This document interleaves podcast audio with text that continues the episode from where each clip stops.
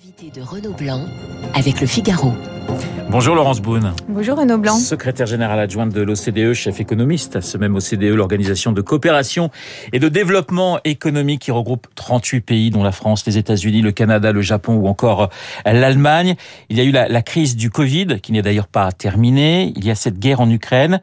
Est-ce que la reprise mondiale vous semble, comme le disent pas mal d'économistes, vous semble compromise? C'est sûr qu'il y a beaucoup d'incertitudes et de risques qui pèsent sur euh, sur cette reprise qui était qui était vraiment bien partie parce que parce qu'on parce que les gouvernements ont bien traité euh, la, la, gestion du, du Covid, ont bien protégé les, les personnes, les entreprises. Euh, et là, toutes les incertitudes qui vont avec la guerre, qui font monter les prix de la nourriture, les prix de l'énergie, sont effectivement très fortes.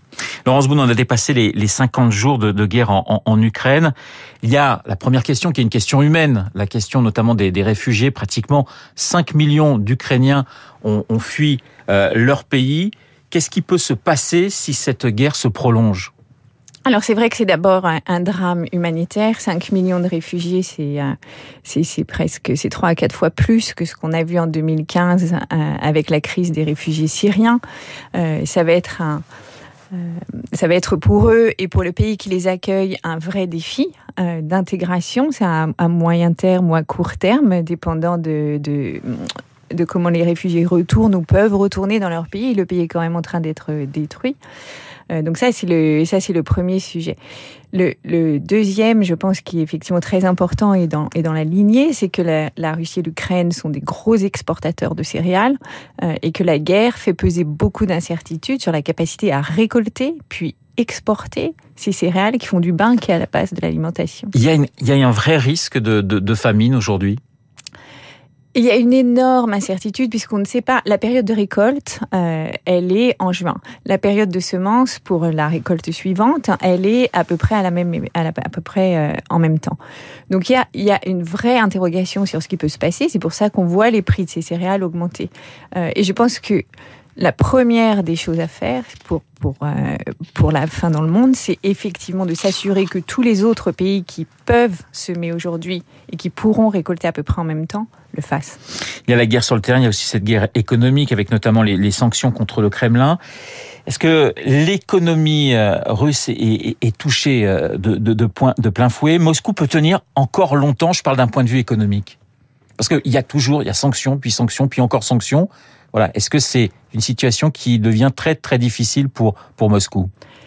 C'est une situation effectivement très difficile. C'est des sanctions qu'on a euh, jamais vues dans leur ampleur et dans leur euh, et dans et dans la force d'impact euh, qu'elles ont puisque euh, puisque les États du beaucoup d'États pas tous ont décidé effectivement de geler les les réserves de la Russie donc en fait leur leur épargne si vous voulez oui. pour les empêcher de l'utiliser pour pour payer des biens qu'ils pourraient importer donc effectivement ça frappe de plein fouet à la fois l'industrie et les ménages les ménages russes hein. l'idée étant de faire que euh, ça, ça, crée une pression économique qui va ensuite aller sur le politique. Alors évidemment, se pose la question du, du gaz et du pétrole russe. Pour euh, Moscou, si on coupait les robinets, ça serait intenable très très vite. Si on arrêtait toute, euh, toute importation de toute exportation de gaz russe et, et de gaz russe et de pétrole. Euh, en fait, alors c'est une excellente question, euh, le, mais c'est plus compliqué que ça parce qu'en fait on ne peut pas arrêter tout de suite. Ouais. Euh, ça marche pas comme ça, ça, ça prend du temps. Et il y a des industries qui ont besoin d'être euh, continuellement euh, alimentées. Alors c'est sûr que euh, que ça aura un impact sur la Russie. Vous voyez ça dans l'envolée des prix euh, du gaz et du pétrole. Ça reflète en fait des anticipations euh, des, acteurs, des investisseurs, des entreprises que les prix peuvent augmenter si on fait ça. Euh, et, on voit avec cette hausse des prix, en fait, reflète l'anxiété des gens qui ont besoin de ce gaz euh, et qui devront aller en chercher ailleurs, ce qui est bien sûr possible. Pas, ça, demande une stratégie, mais c'est possible. La même question, mais, mais pour nous, un embargo sur l'énergie russe, ça signifie quoi pour, pour l'Europe? Vous dites qu'il faut deux ans, quatre ans pour imaginer qu'on soit moins dépendant de l'énergie russe? Alors, euh, effectivement, donc la, petite sœur de l'OCDE, l'Agence internationale de l'énergie, a expliqué que euh, on pouvait diminuer la consommation de gaz en Europe euh, d'un tiers sur une année. Donc, on peut se dire qu'en deux à trois ans, on pourrait être totalement indépendant du gaz russe. maintenant, ça peut avec une stratégie, avec des pays alliés, euh, ça peut aller, ça peut aller plus vite, ça c'est sûr. Je pense qu'il y a trois choses qu'il faut avoir en tête.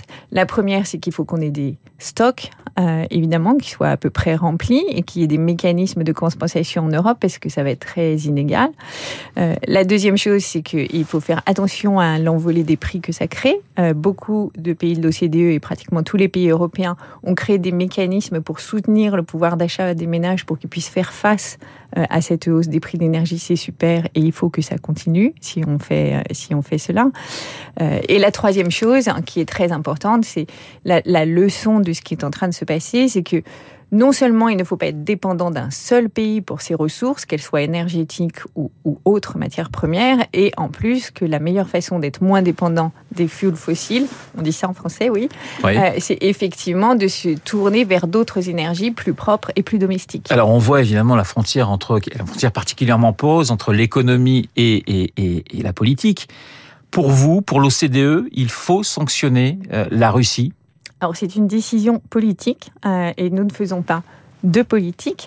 Euh, moi, je peux vous expliquer quels sont les effets et la façon de s'y préparer et de protéger les ménages dans ce cas-là. La question de, Pékin, c'est une question centrale à la Chine qui se présente comme un allié de, la Russie. Pékin est en train économiquement pour vous de vassaliser Moscou? Euh, je pense qu'il faut regarder les choses avec un tout petit peu plus de recul. Ce à quoi on est en train d'assister, effectivement, c'est une fragmentation ou moins de, une démondialisation partielle, si vous voulez. En tous les cas, des craintes sur la mondialisation telle qu'elle existait aujourd'hui, euh, qui a quand même assuré des prix assez bas, qui a eu des défauts aussi avec des personnes qui en ont souffert, bien sûr, parce qu'on n'a pas su protéger euh, de façon efficace. Euh, mais cette fragmentation du monde, peut-être entre pays qui ont des intérêts communs, euh, à la fin de la journée, ça veut dire que on, va se replier un petit peu plus sur soi, donc on, va un peu moins innover, on aura des produits euh, qui seront peut-être un peu plus chers. Euh, et donc ça, pose beaucoup de questions sur comment on va assurer un approvisionnement fluide en nourriture, en matières premières qui sont essentielles, notamment dans l'industrie manufacturière, automobile, euh, que ce soit l'aéronautique aussi. Donc, donc c'est, ça peut avoir, ce que j'essaye de dire, pardon, c'est que ça peut avoir des répercussions très importantes sur notre mode de vie et sur euh, la façon, notre pouvoir d'achat, l'évolution de notre euh, de notre de notre économie, de nos économies. Vous parliez de, mondialisation, de, mondialisation triomphante pendant des années. On, parle depuis la crise du Covid d'un retour à un protectionnisme économique. Peut-on être autosuffisant en tout? Est-ce qu'on peut s'en sortir seul pour vous, Laurence Boone? Et non, on ne peut pas s'en sortir seul. La raison étant qu'on ne produit pas toutes les matières premières dont on a besoin euh, et que par ailleurs, on a besoin aussi euh, de, partager avec nos voisins des choses dont eux euh, ne disposent pas. Là, la grande leçon, je pense, du Covid et de, ce qui est de la guerre qui est en train de se passer, c'est qu'on ne peut pas dépendre d'un pays. Ça, c'est la, la vraie leçon. Par exemple, quand vous, pour la dépendance en gaz, on doit se diversifier à la fois dans les pays qui nous euh, qui, nous, qui nous vendent de l'énergie, mais aussi dans le mode de l'énergie qu'on fait. Vous reprenez le Covid euh, et les chaînes de production dont on entend parler beaucoup pour euh, l'automobile. Il faut se diversifier dans les matières premières qui sont nécessaires dans la construction d'une voiture et se diversifier pardon, des, des pays dans cet approvisionnement. Juste si vous me permettez, on a le même sujet euh, avec la Chine qu'on peut avoir sur le gaz. La Chine produit beaucoup de métaux, de minéraux qui sont indispensables à la construction de voitures. Euh, donc euh, il faut qu'on à la fois qu'on sécurise ce qu'on fait avec la Chine là-dessus pour produire des voitures, ça emploie plein de gens en Europe, euh, et qu'on soit sûr aussi que partout où c'est possible, il n'y ait pas que la Chine qui fournisse ces métaux et ces matières premières. Question sur euh, l'inflation, c'est une question qui inquiète euh, énormément, enfin tous les Français et tous les Européens. cette inflation, elle est due d'abord à cette reprise économique, elle est ensuite, elle s'accélère avec la, la guerre en Ukraine.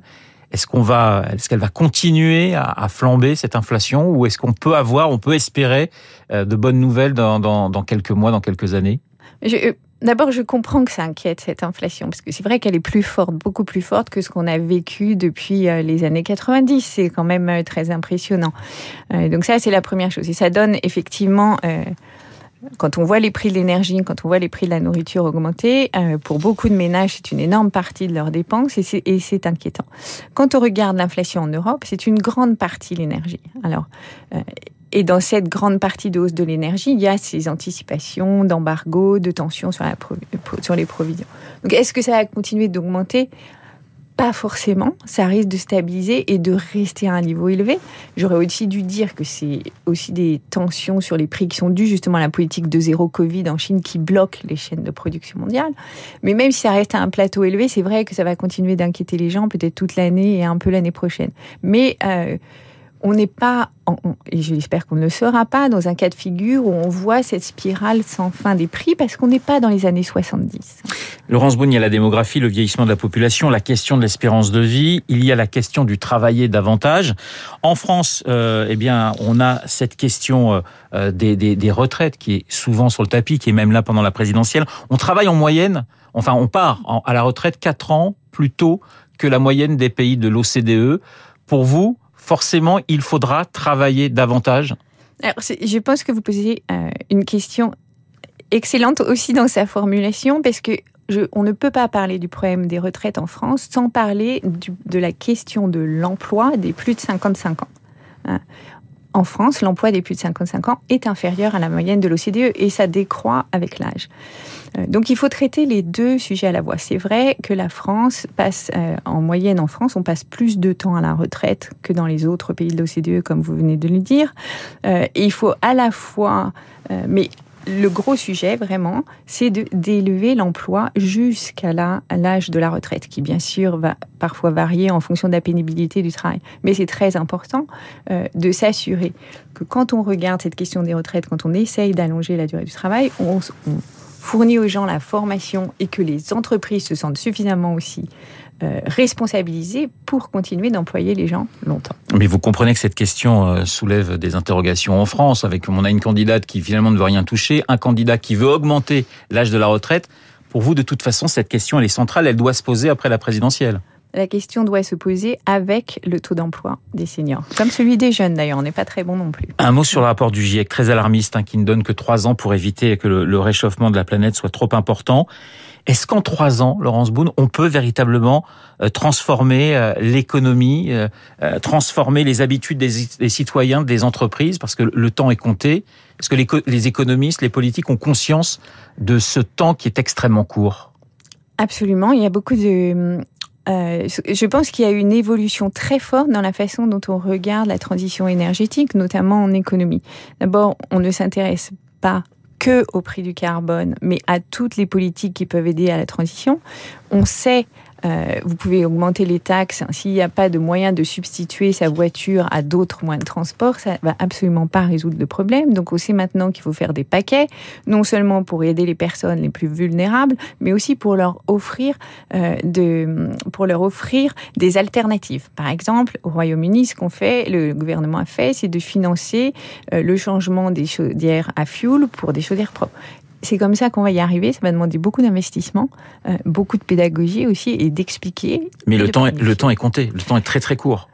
Il faut aussi, eh bien, bien sûr, euh, il y a urgence. Il faut faire. Euh, ça, ça, devrait être au top de l'agenda, j'allais dire. De la même façon, vous savez, la transition, c'est aussi assurer la sécurité énergétique. C'est ma dernière question, justement. Vous êtes secrétaire général adjoint de, de l'OCDE. Vous rencontrez tous les grands dirigeants de ces 38 pays qui forment l'OCDE. Vous leur dites justement, ils ont conscience, vous leur dites, mais il faut y aller là parce qu'il y y a urgence. Ça se passe, j'allais dire presque la discussion. Voilà, c'est que vous y allez euh, franco, si je puis dire, en disant, il va falloir mettre le paquet parce que le temps est compté. Oui, je pense qu'on est passé d'une période où on faisait euh, de la plaidoirie Ouais. Et ça, c'est fait, c'est fini. On a des ambitions élevées. À maintenant, comment on fait Et des choses très pragmatiques comme celle que je venais d'évoquer sur le changement des chaudières, des moyens de transport, tout ce qui tout crée en fait des émissions. Merci beaucoup Laurence Boone d'avoir été euh, ce matin mon invité, la secrétaire générale adjointe euh, de l'OCDE. Je vous souhaite une excellente journée. Il est 8h30. Dans un instant, nous allons retrouver euh, Lucille Bréau pour l'essentiel.